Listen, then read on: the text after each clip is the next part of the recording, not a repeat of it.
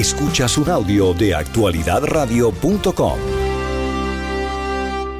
Eh, como no, buenos días Roberto y Juan Camilo y Kenia y gracias por la oportunidad. Muchísimas gracias a ustedes. Vamos directamente, eh, los propietarios de estas unidades han aclarado en el programa que ellos no lo responsabilizan a ustedes, al Departamento de Building de la ciudad de Miami, por lo que está pasando. Ellos sospechan, no tienen prueba, y quiero nuevamente subrayar que sospechan de que la crisis se ha creado y se ha dilatado tanto el proceso de arreglar y pedir permiso, porque el management company de ellos está en complicidad con esta compañía de real estate para comprarles a ellos sus unidades en medio de esta crisis. Dicho eso, eh, y, y, en este tema sé que ustedes no se pueden meter y no tienen por qué meterse. Pero dicho eso, ¿dónde es que está la situación de los propietarios de estos inmuebles en estos momentos?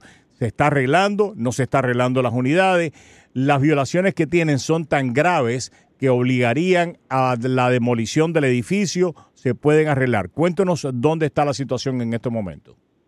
Mm, perfecto. Bueno, primero que todo, gracias por, por darnos el micrófono y poder clarificar dónde está ese edificio en este momento. Eh, primero que todo, eh, el único requisito que se le dio al Huntington Building para que el edificio pueda ser reocupado fuera que el segundo, eh, la segunda escalera fuera arreglada. Sé que hay un número de, violaciones en el edificio que tienen que ser corregidas, pero ninguna de esas violaciones se le puso como un prerequisito para que pudieran reocupar el edificio. Eso es lo primero que quisiera clarificar con un gran lujo de detalle, que la escalera porque obviamente es un peligro inmenso en términos de fuego, que esa segunda escalera de escape tenía que estar lista y disponible y accesible eh, eh, para que el edificio fuera, eh, pudiera ser reocupado. Eso, eso se, se, aclaró en marzo del año pasado, ah, ¿verdad? Ahora, el edificio, el edificio obviamente es un edificio de, de, de, varios pisos y, y la manera en la cual se aplicó y se hizo el proyecto de arreglar esa escalera que va, en este momento está bajo construcción y no se ha acabado. Y que se, tomó una decisión de que esa escalera se empezó a arreglar desde el piso más alto hasta el más bajo. No, no te puedo explicar por qué se tomó esa decisión, porque si se hubiera hecho lo contrario y se hubiera eh, decidido haber arreglado esa escalera desde abajo hacia arriba, eh, eh, lo más probable es que el Departamento de Fuego y, el Departamento de Building le pudieran haber dado a este edificio una, eh, eh, un acceso por piso mientras la escalera se hubiera arreglado. Claro, o sea, comenzaron a arreglarlo, pero lo hicieron en el peor orden posible para que el edificio, el edificio pudiera ser abierto nuevamente. no te puedo explicar por qué se tomó esa decisión, pero obviamente eh, si empiezas por arriba, eh, eh, el edificio no se va a poder ocupar hasta que no esté 100% lista la escalera,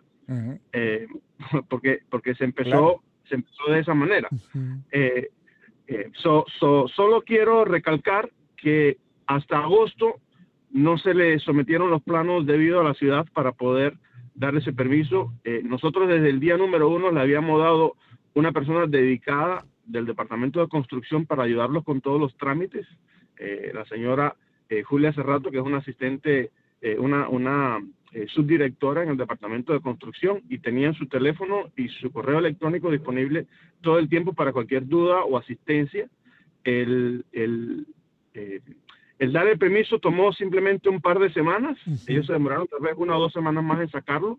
Y de hecho, la última vez que estuvieron en el departamento de construcción fue en diciembre de este año, eh, del año pasado, no, porque eh, tenían una pequeña revisión. y, todas esas partes son súper ágiles. Y si, algo entendimos es que el departamento de building es muy ágil en esas cosas. Algo sí me queda eh, em, faltando, Ace, y no entiendo es, nos dijo hace unos minutos la Diliana Alexander, que es una de las propietarias del edificio, que ellos llevaban en ese edificio funcionando de esa manera cinco años. O sea, que esos cambios por los que cerraron el edificio no fueron cambios recientes, que ellos ya llevaban mucho tiempo así. ¿Cómo funciona eso? La ciudad eh, ¿cada cuánto hace una inspección o, cada cuánto eh, se da una vuelta por los edificios a ver si están o no en funcionamiento?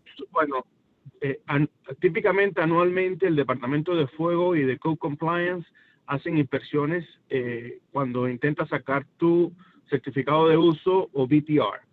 Ya, el Departamento de Construcción no está involucrado en esas inspecciones, pero sé que Fuego y, Código sí están involucrados en, en, en, en, esas inspecciones que usualmente son anualmente, si se piden, si se piden anualmente, ¿no? Que eso fue otro, otro de los, de los eh, eh, defectos del código que tuvo este edificio, que muchos de los lugares que estaban operando no habían eh, renovado. renovado renovado sus certificados de uso y BTR, lo cual, si no hace esa renovación, eh, no, no resulta en la inspección adecuada. Ya. Eh, quiero, quiero, eh, agradecerles a ustedes, eh, a tanto a Kenia como al director de Building de la ciudad de Miami, esta aclaración. Además, me parece que sería importante, Kenia Ace, tratar de hacer un programa especial con, con, el director que viniera por acá por nuestros estudios, que si tú lo puedes acompañar, pues también más que bienvenida a esta emisora. Eh, para poder abrir las líneas ya escuchar quejas en general, pero quería aclarar eh, de que eh, por lo menos en la conversación que nosotros tuvimos quedó claro que la responsabilidad no era de la ciudad de Miami ni el departamento de building, sino era precisamente de la manera que se estaba haciendo las reparaciones, que se habían pedido los permisos y que el management estaba atendiendo pues las, los reclamos y que le había hecho la ciudad de, Miami. Espero que podamos eh, pues eh, continuar esta conversación en el futuro y que el director venga por acá. Muchísimas eh, gracias. Solamente, Kenia, ¿algo que quisieras agregar antes de despedirnos? Sí, miren, yo quería hacer aclaraciones a la señora que habló, una de las, de las propietarias. Hay imágenes donde se ven lo que ella dice, desfile de bomberos en un video, pero lo, lo más importante es que se ven las imágenes esa porque son los bomberos que estaban en ese momento en, en su oficio, ¿no?